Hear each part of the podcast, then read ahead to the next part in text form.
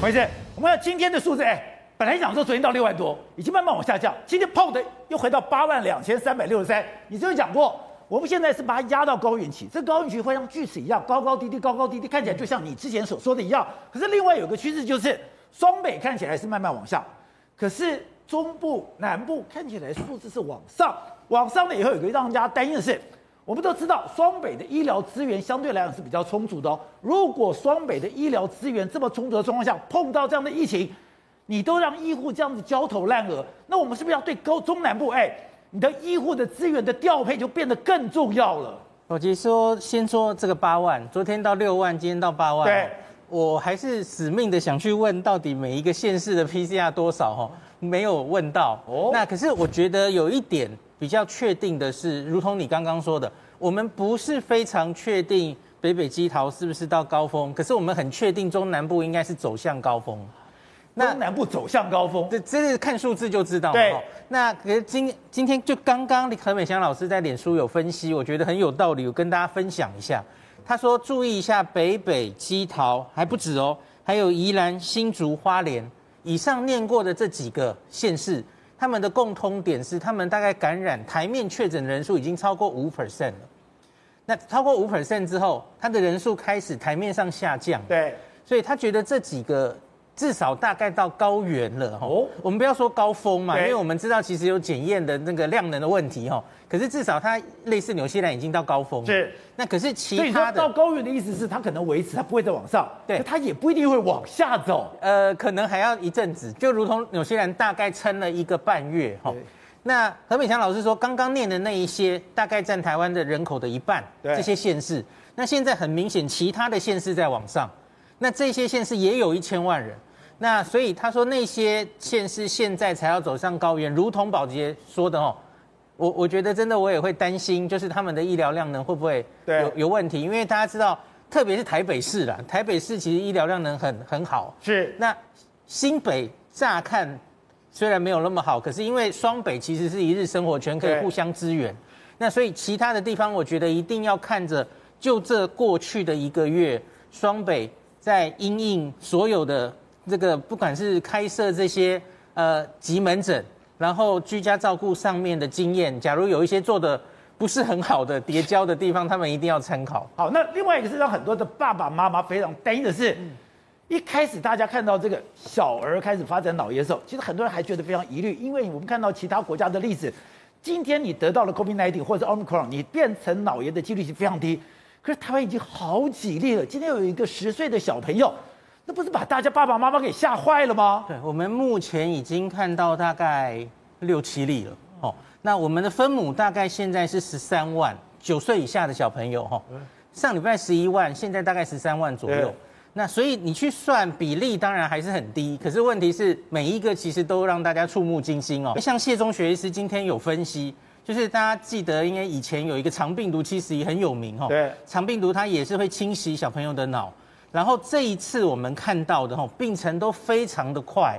谢那个谢医师也有分析，几乎都是一发病一诊断，然后很快急转直下，几乎没有什么让我们有应变的空间哦。肠病毒还好，肠病毒是先出个疹子嘛哦，然后它会在后续大概两到七天才恶化，有一点让我们救这个小朋友给药应变的时间。可是这一次我们观察到好几个脑炎真的是急转直下。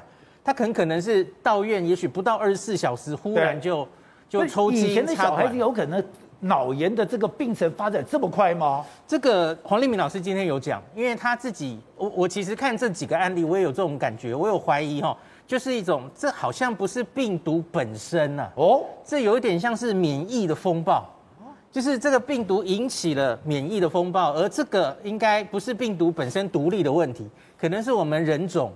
基因或是环境的问题，那这种很严重的，所以你说是在台湾比较特定的发生的状况。对，因为我们在别的地方除了香港之外，对，那日本我死命的找，我找到了一例啊。对，而日本你知道儿童确诊已经超过一百一十万例，他们也就四月底发生了一例立木县报的女童这样子哦。那他们的新闻其实一下就过去了哈，那也就这一例。那韩国菲律宾邻近的国家，我其实都没有看到。对，所以为什么黄立敏老师还有很多儿科的专家才会忧心忡忡？他们觉得这个的确是警讯。你看，我们现在才十一万，对，超过十一万确诊，可是我们已经看到六例、七例脑炎，然后有一定人数的死亡，这个绝对是一个警讯哈。那可能会影响到我们是不是应该要强烈考虑，特别是五岁以下的小朋友。打新冠疫苗的必要性哦，好，那另外一个是，我们现在因为你要去解除这个整个的医疗的这种量能问题，解除这种医疗人员的压力的部分，我们不能再去搞 PCR 了，所以我们要把我们要开始快筛阳就是阳，我们要把它回归到基层医院。可是讲了那么久。搞了半天说，哎，我后天可能就要实施了，可是我要怎么做，竟然还不知道。对，我知道他们今天好像是要去跟基层医师沟通嘛，哈。你现在才要沟通，今天高雄都沟通完，你现在才要沟通，就今天才要开会。那我昨天看到的新闻是说，他们应该是要依赖基层医师，我猜应该也是基层医师用视讯的方式为主啦。是，因为你不太可能希望一个快塞阳的人还跑去诊所，对不对？对。他其实就是互相污染嘛，哦，那。如可是，如同我们最近讨论的，就是假如原本我们这种六十五岁以上还有三种人做视讯的时候，其实就已经塞车，塞车约约不到，爽约哈。那一天也许看个二十个就已经了不起了哈。那是不是可以承担我们所有的量能？我觉得这是很大的问题。对。那可是我觉得应该，假如我们是虽然说名义上是开全部，可是重点其实还是为了那些可以拿药的人，对不对？对所以限缩在那些有重症风险因子人，也许分母就没有那么大。对，因为那些人才很有动力，他一定要快筛阳就确诊，然后他可以拿到药嘛。那说在这些人的话，那就不是全部九十九点七 percent 的人都会去的话了哈。我觉得应该量能可能还可以撑得住。好，董事长，你觉得看到了苏三章讲话，你就说，哎，这个就代表说，今天这个报告你已经告诉我说快筛阳就是阳了，结果这个报告到了，一定是院长看了以后说，哎。怎么一点方案都没有，一点程序都没有，搞了半天你要推一个政策，怎么推你还不知道？呃，现在据说是现在计划是本周四开始实施了哈，但是还在做最后确认的第一个哈，先先回答你的第一个问题。第二个问题，一般来讲的话，苏贞昌他没有这个知识会做这种做这种探讨啦。他居然会懂这个事情，让我觉得很意外，你知道吧？一定是有别人跟他讲说这个还没搞定，你知道吧？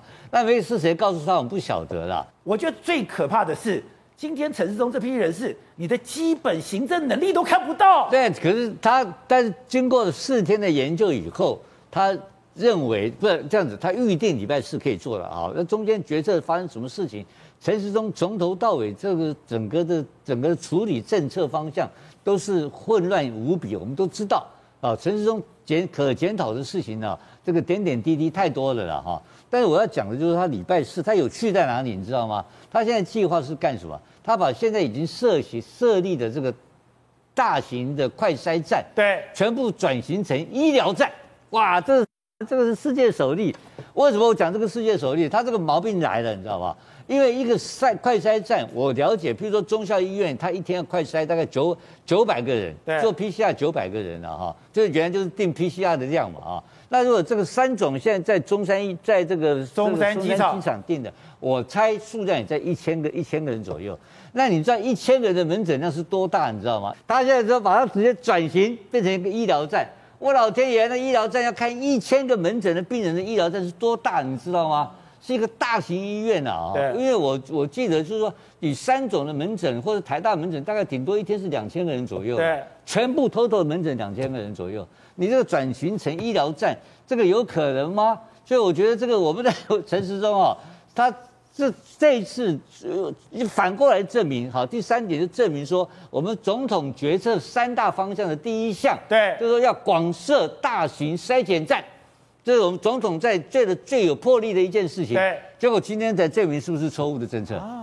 这是错了，总统做了一个错误的事情呢、啊。那为了要收拾，又要给，为了收拾善后，把它改成医疗站，就我刚刚讲的啦。你一个门诊一千个病人的门诊的这个基地是多大？他他也算过？这就是陈时中讨人喜欢的地方。他马上转型，转型之后，我跟我刚刚讲了嘛，因为我当过康宁医院执行长嘛，我们一天做的门诊量多少量我知道，我要多少的去战力。在那个门诊的部分要的做后勤的整个资源上去，才能支援一千个人的，不要一千五百个门诊是不得了的，很大的一个地区医院呢，才能够做到五百个门诊啊。所以所以这个只是荒谬至极的一个一个转型。我看到目前的资料是这样子，不知道对不对？但我们礼拜四就知道到底会出什么样的大洋相。好，所以我看现在这个我也看到说，今天松山机场马上哎，你要从快筛站变成你要看病。你要给药，这也太厉害了吧！所以其实啊，中央可以做的事情其实很多，只要中央可以给资源，中央可以把人找来，好，我谈一谈，你需要什么？你要快筛，你要疫苗，你要这些 Paxlovid，你都可以做调整嘛。而且北部、南部城乡版就不一样了。我再强调一次，指挥官、院长跟总统，在现在目前疫情一天八万、十万之后，早就应该要开全国防疫会议了，对不对？但是问题是都没有啊！但是讲这句话的时候，苏院长等下打掉来了，谁说没有？开了四次，我还特别去问台北市政府跟新北市政府，哎，还真的有。四月二十三、四月二十八、五月十五开了几次的视讯会议哦，那就是双北不对了，人家跟你开会啦。来，视讯会议有跟宝杰哥报告，现在目前人在确诊在家里的柯文哲，五月十五那天他就去参加了，而且是前一天五月十四才通知紧急会议，通可是。对，紧急通知，他都是前一天才讲，前一天才讲，都是前一天才讲。我问了好几次了，开到现在大概有四次，从四月到五月这两个月当中，可是呢，他并没有主题，只是说你可以来，你可以市长来，可以副市长来，也可以卫生局长来，没有特别讲。那那么多的县市在那边有问题就提出。五月十五号柯文哲说那天他提了很多问题，包含三加四的相关的东西。但是问题是，现在台北市跟新北市他们眼睛看到的那一块，别人有而我没有的，我们老去挪还是四月六号。台北市我开车也能到啊，柯文哲骑脚踏车也能到啊，为什么总统的官邸这样子的防疫会议没有柯文哲？可是对不对？可是参加这个防疫会议很重要吗？那个防疫会议，保杰哥，我事后才知道，你知道当天在专案报告好像是周志浩组长，他拿出全世界九十个国家，他的疫情什么时候上去，什么时候下来，哪一天会有几万，通通算得清清楚楚，跟蔡总统报告哎，所以那时候如果柯文哲跟侯友宜有看到的话。快筛他就会去买啦，他这个相关的这些筛检他就会去加啦。可是这件事情的总指挥官是陈时中，这个地方应该是由行政院调度，怎么又要总统出面呢？好，总统出面的问题是这样哈，因为总统他自己开过了两次重要的会议，一个在官邸四月六号，后来在总统府旁边都有一个承建人，而且呢，总统开完之后呢，很多问题都解决了，包含快筛。要不是总统生气，我们现在哪有办法那么多？所以这些事情不是不跟陈建仁，呃，不是不跟陈时中开，而是大家都巴望的总统能够来跟这些首长直接接触。那总统也真的有啊，你看从五二零前后，总统跑去新竹，五月十九号，这个是林志坚，总统五月二十号当天就职就职周年，他跑去桃园，大家想说你怎么都跑去民进党执政县市？终于民进党又要投投那个党部主委，他回去他的永和，因为户籍在永和，可是你到了新北。你没有去看新北市的市长，你没有去看新北市的里长，你没有去看新北市的筛检站等等，大家讲说你都过家门而不入，所以今天总统才赶快去荣总，因为他去新北投票那一天，记者还在问他总统总统有什么问题，结果呢，他居然讲说问发言人，发言人讲说一通电话就可以了，总统都有打电话，结果侯友宜跳出来讲说总统你是太伯赢是不是？两年以来，你只打了一次电话给我而已，根本没有关心地方，才会引发这么大的问题。可是陈时中不是苏贞昌才讲说，我都给你们，你们有事可以打电话给我啊。对，苏贞昌这个基本上讲说，选我选我哈，我你可以找我啊。可是对不起，所有人都是找总统，因为总统他还会是总统，院长不知道当到什么时候，所以大家就会觉得说，我不是不跟苏院长讲啊，而是我们现在直接找总统嘛，因为总统可以帮你解决啊。可是苏院长这时候跳出来，哎，我有存在感，你不要忘记我啊。我开了四次会议，可是我跟观众朋友讲哈，这四次会议当中，其实应该有两次以上根本就是陈时中主持哦，只是行政院召开这样的会议，然后行政院召开，对，陈时中主持，对，我看到所有的问题，我一直觉得这是一个很大问题，因为因为一开始防疫为什么做得好，口罩对谁搞的？哎，是刚刚讲的陈其迈跟这个所谓的沈荣金，对，是经济部要搞，这一次你要对动这个疫情，哎，你金管会，因为这次疫情有个最大的问题是保险。所以你金管会要不要进来？你金管会进来以后，哎，我要快筛要运，我交通部要不要进来？那不是陈时中也可以搞搞定的事情。今天所有的问题就在这，你需要一个全院跨部会，还有 App 不 App 不行，App 不行，科技部是不要进来？所以很多的问题是，哎，你陈时中的层级太低，你调不动兵马了。我要跟大家讲哈，把这个讲到关键点了。陈时中的层级太低，那他上面的长官到底是苏贞昌还是蔡英文总统？你知道去年 BNT 郭台铭要买，最后是苏贞昌决定吗？还是蔡英文对，一定要到总统府去。所以问题就在这里了。观众朋友，我把话题拉回来，这个苏贞昌院长原来最近这半年以来都因为疫情的关系，早就没有开行政院会了，所以没有实际见面会。六度首长你怎么跟这个院长见面？没有开院会，这是第一个。第二个。宝杰哥，如果苏贞昌他就是中央防疫中心的指挥官，对，那我就找你了嘛。对，那指挥官是陈时中，对，那陈时中有问题的话还要找蔡总统，所以呢，这个院长意外的在过去这两年多防疫的位置上他被架空。